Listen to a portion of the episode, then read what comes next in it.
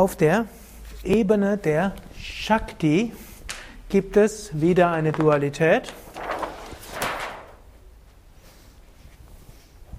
Da gibt es die Dualität von Sonne und Mond. Hm? Im europäischen Kontext wird das meistens gleichgesetzt mit männlich und weiblich. Obgleich interessanterweise im indischen Kontext da gar nicht so sehr von männlich und weiblich so gesprochen wird, dass mehr Shiva Shakti, die Polarität Bewusstsein und Energie. Gut, jeder Gott hat auch einen weiblichen, weibliche Göttin und so hat man schon auch diese Polarität. Aber es ist nicht so eindeutig, dass die Götter so männliche Eigen, also das, was wir als Sonneneigenschaften haben und die Göttinnen diese Mondeigenschaften. Gegenteil, wenn man Durga so sieht, die ist ausgesprochen rigoros und vehement, reitet auf einem Tiger, hat alle möglichen Waffen dort und wenn sie jemand um Hilfe ruft, dann sorgt die dafür, dass Dinge geschehen. Also nicht unbedingt das, was wir in unserer Tradition als weiblich bezeichnen würden. Interessanterweise in der westlichen Kultur ist, oder insbesondere Religion, also im Katholizismus, wer ist die ideale, das ideale Symbol für Weiblichkeit? Maria. Hm? Und sie ist freundlich, sie ist hingebungsvoll, sie wird auch als Himmelskönigin dargestellt, aber insgesamt die Darstellungen sind fast immer sehr passiv. Oder täusche ich mich? Hm? Und im Indischen haben wir andere Göttinnen dort. Hm, gut, natürlich, jeder Katholik wird sich dagegen wehren, Maria als Göttin zu bezeichnen. Hm, aber es ist ein Symbol des Weiblichen im Indischen. Und auch die meisten christlichen heiligen Frauen, sie werden schon alle sehr sanft dargestellt. Hm, was auch irgendwie was Schönes ist. Im Indischen haben wir diese Göttinnen als Symbol des Weiblichen. Da finden wir vier Hauptgöttinnen. Da gibt es zum einen die Lakshmi. Hier? Hm. Ja. Und wenn du einen Durga irgendwo hast, hm? im Lakshmi-Raum mit Lakshmi und wahrscheinlich im Devi-Raum eine Durga. Und hier ist der Krishna-Raum, sinnigerweise gibt es dort eine Krishna drin. Gut, also Lakshmi, die wird so ähnlich dargestellt wie Maria als die Himmelskönigin, sanft und freundlich, gütig und liebevoll. Dann haben wir aber auch eben Durga, reitend auf einem Tiger, vehement und durchsetzungsstark. Es gibt sogar Kali, die alle Negativitäten vernichtet. Und es gibt Saraswati, die Göttin der Künste und der Wissenschaften. Also Wissenschaft ist in Indien weiblich. Hier habt ihr. Dankeschön. Hier habt ihr jetzt Lakshmi, die hier sehr freundlich schaut. Hier habt ihr Durga. Gut, freundlich schauen tun sie alle, aber mit diesem, Lö mit diesem Tiger dort, manchmal bei einem Löwen oder Saraswati. Zwar hier auch freundliche Göttin der Künste, aber auch Göttin der Musik. Ist okay, es wird schon trocknen.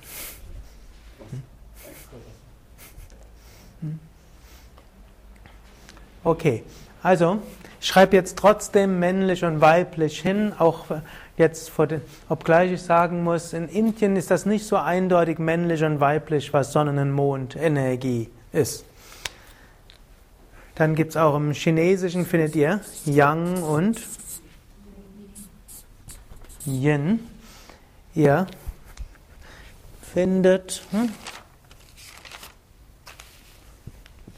letztlich geben und empfangen, annehmen und gestalten und annehmen, durchsetzen und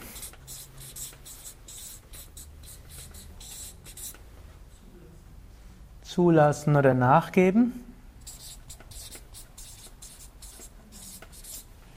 Was würde noch in diese Dualität passen? Erfinden und nutzen. Mhm.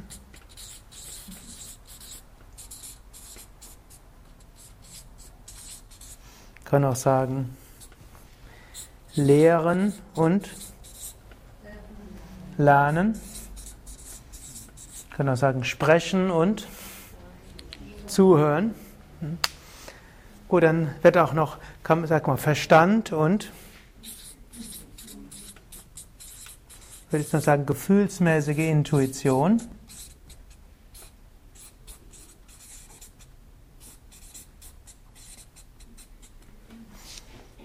Und dann gibt es noch, kann sagen, Wissenschaft und letztlich Künste und so weiter. Und im Yoga nennen wir das auch Surya und Chandra, aber vor allen Dingen Ha und Ta. Und im Yoga heißt es, es ist jetzt wichtig, dass dort ein gewisses Gleichgewicht da ist. Und zwar jetzt ein individuelles Gleichgewicht. Ist nicht für jeden gleich. Ist jetzt nicht so, dass jeder exakt gleich sein muss. Das ist auch nochmal ein Paradox in Indien. Zum einen ist es das sowohl als auch und zum anderen ist es auch das Akzeptieren, dass jeder irgendwo anders ist. Also es mag Menschen geben, die insgesamt mehr Sonnenenergie in ihrem Leben leben und es gibt Menschen, die insgesamt mehr Mondenergie leben.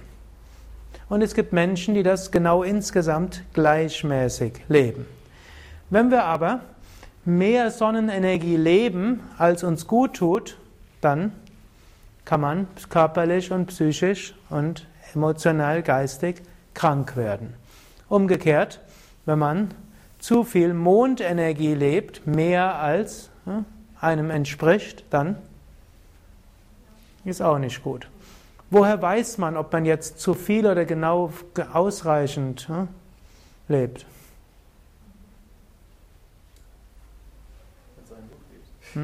Grundsätzlich, wenn man sich im Gleichgewicht fühlt, ist es okay. Hm?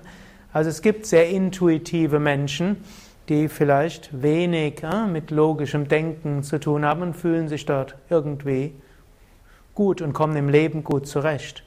Aber es gibt auch Menschen, die sehr viel in Emotionen, Gefühlen und so weiter sind, aber im Leben nicht zurechtkommen und auch sich nicht sehr glücklich fühlen. Also hier, wenn ihr euch unglücklich fühlt irgendwann mal, kann ja mal vorkommen, neben vielem anderen könnte man auch schauen, wie ist das Haar- und Haar-Gleichgewicht in mir? Ist vielleicht etwas von mir aus dem Gleichgewicht gekommen?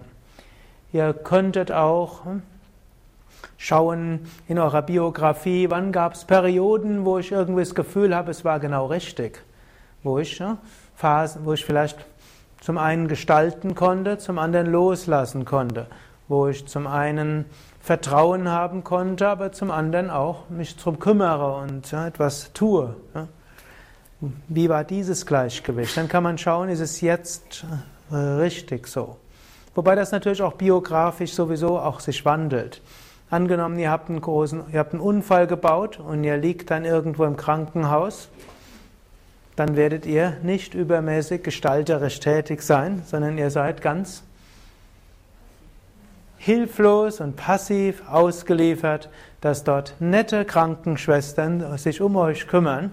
Und vermutlich werden dann die meisten feststellen, dass die Schulmedizin doch besser ist, als man es vorher gedacht hatte. Hm, die meisten werden feststellen, dass Krankenschwestern, Ärzte sich doch irgendwie bemühen und heute vermutlich noch mehr als früher und es auch ein bisschen persönlicher geworden ist. Berichten mir mindestens manche, die, die, die solche Erfahrungen gemacht haben. Hm, also ich hoffe, das ist mehrheitlich so. Du wirst dich sicher so verhalten hm, als äh, Krankenschwester, die die Menschen in den Schlaf bringt. Du nimmst ihnen das Bewusstsein. Mindestens vorübergehend, damit sie. Du verschaffst ihnen das Gefühl, du bringst sie aus der Dualität heraus, allerdings unbewusst dann. Okay, also das ist sicher etwas, wo man seine Mondseite etwas mehr kennenlernt. Und dann gibt es andere Situationen, wo es irgendwo alles schief zu gehen scheint und man ganz dringend etwas tun muss. Auch das, also angenommen, plötzlich Partner ist verunglückt und jetzt muss man schnell was tun, dann nutzt nichts mehr, einfach nur sich darauf zu verlassen, Partner wird schon alles richten, jetzt ist er plötzlich selbst hilfebedürftig. Also, hier gibt es Situationen, wo mal das eine, mal das andere gefordert ist. Und vielleicht könnt ihr gerade mal so einen Moment lang nachdenken. Ist bei euch dieses Gleichgewicht, das ihr habt zwischen Geben und Empfangen, zwischen Logik und gefühlsmäßiger Intuition, zwischen Gestalten und Annehmen können, ist das irgendwo, ist ein gutes Gleichgewicht oder vielleicht nicht? Habt ihr vielleicht einen Aspekt vernachlässigt und könnt ihr den vielleicht nächste Woche verstärken? Kann man nachdenken. Könnt sowohl in der Partnerschaft überlegen, Können Sie überlegen im Beruf.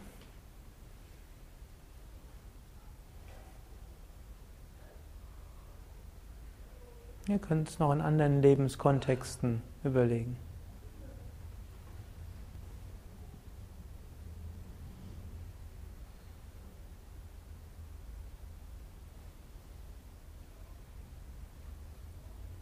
Vielleicht stellt auch fest, dass in einem Lebenkontext die eine Seite mehr lebt und im anderen Lebenskontext die andere.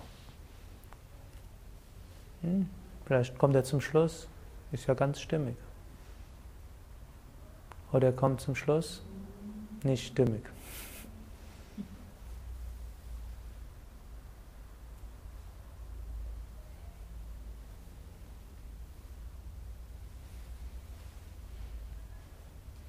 Und angenommen, ihr fühlt irgendwo ist etwas nicht stimmig, habt ihr wieder zwei Möglichkeiten.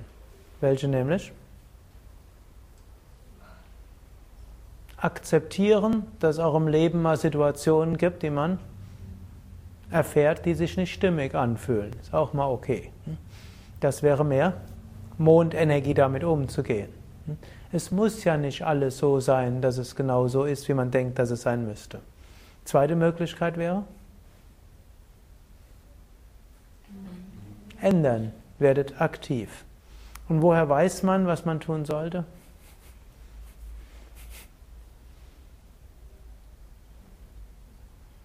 Schauen mich viele mit großen Augen an. Ich werde euch da keine zufriedenstellende Antwort geben. Jemand hat mal, als ich diese Frage in einem anderen Workshop gestellt habe, hat gesagt, würfeln. Oder Münze werfen. Und er hat behauptet, damit sei er sein ganzes Leben gut gefahren. er hätte seinen heiligen Würfel. Gerade Zahl heißt das eine, krumme Zahl das andere. Und bei besonders wichtigen Entscheidungen wird er nur eine Zahl festlegen. Das heißt, wenn vier andere Zahlen kommen, das heißt, soll noch nicht entschieden werden.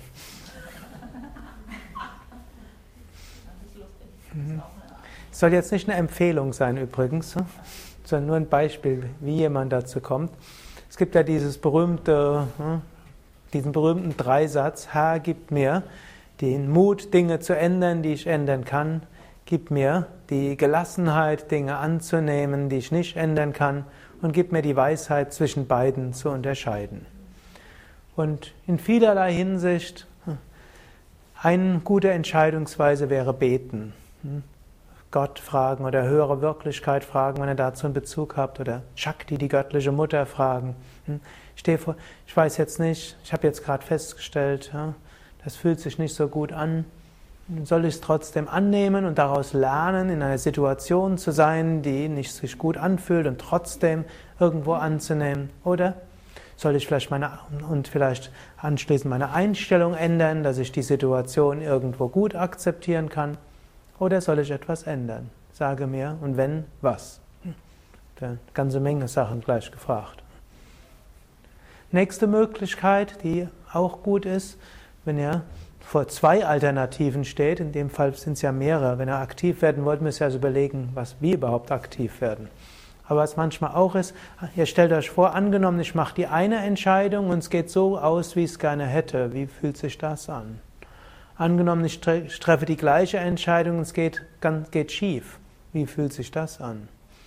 Und angenommen, ich treffe die zweite, also die zweite Option, dafür entscheide ich mich und es geht gut. Wie fühlt sich das an? Angenommen, ich mache die zweite Option und sie fühlt sich nicht gut an.